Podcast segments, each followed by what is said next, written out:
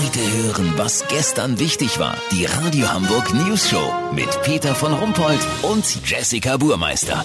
Guten Tag. In bestimmten Stadtteilen wie in Barmbek Süd und Harburg sind Radfahrer gefährdeter als in anderen. Dort steigen die Unfallzahlen bedenklich. Unser Reporter Olli Hansen hat sich die Debatte im Rathaus zum Thema mal angesehen. Olli, was ist dabei rausgekommen? Wie will die Politik die Radfahrer künftig schützen? Ja, Peter, zunächst mal wurde die Debatte sehr sachlich und ohne ideologische Vorbehalte geführt. Die Linke fordert einen Wegetausch. Das heißt, sie wollen, dass alle Straßen zu Radwegen und alle Radwege zu Autostraßen erklärt werden. Ja, aber ein Auto, geschweige denn ein großer Laster, passt doch niemals auf den Radweg. Eben, Peter, eben. Da sollen die Autofahrer mal sehen, wie das ist, wenn man so an den Rand gedrängt wird. Alternativ könnten Radfahrer pro Monat 1000 Euro Respektzulage bekommen. Dafür, dass sie sich das überhaupt antun. Der ADAC schäumt vor Wut. Seine Mitglieder würden diskriminiert. Ja, das stimmt ja auch. Was schlagen denn die Regierungsparteien vor? Die SPD will erstmal in Ruhe prüfen und der grüne Koalitionspartner möchte an einem Aktionstag Fahrradklingeln aus nachhaltigem Pappelholz verschenken. Und äh, CDU und FDP? Die CDU will Zweiradpiloten schützen, indem sie Radfahren nur auf dem Heiligen Geistfeld, im alten Elbtunnel und zu Hause in Küche und Diele erlauben will.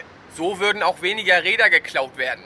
Die FDP hält Fahrräder generell für unsicher und möchte, dass sie künftig vier Räder haben und einen Motor, damit sie im normalen fließenden Verkehr sicher mitfahren können. Die Radwege könnten dann als Parkplätze genutzt werden. Die AfD hingegen will Radfahrer zum Abschuss freigeben. Die Viecher hätten sich überproportional vermehrt und würden die Gummis von Scheibenwischern parkender Autos anknabbern. Lass so machen, Peter. Ich hole mir jetzt mal so eine Klingel aus Pappelholz bei den Grünen raus. Sollte die einen schönen perkussiven Ton haben, melde ich mich noch morgen. Habt ihr das exklusiv, okay? Ja, vielen Dank, Olli Hansen. Kurznachrichten mit Jessica Burmeister.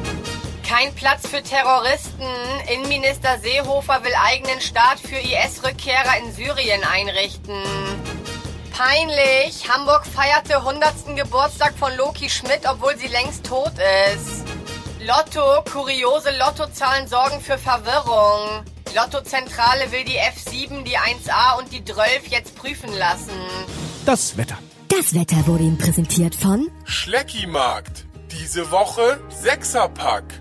Biologisch abbaubare Regenschirme aus Zuckerguss. Schleckimarkt. Wie krank sind wir denn bitte? Das war's von uns. Wir hören uns morgen wieder. Bleiben Sie doof. Wir sind's schon.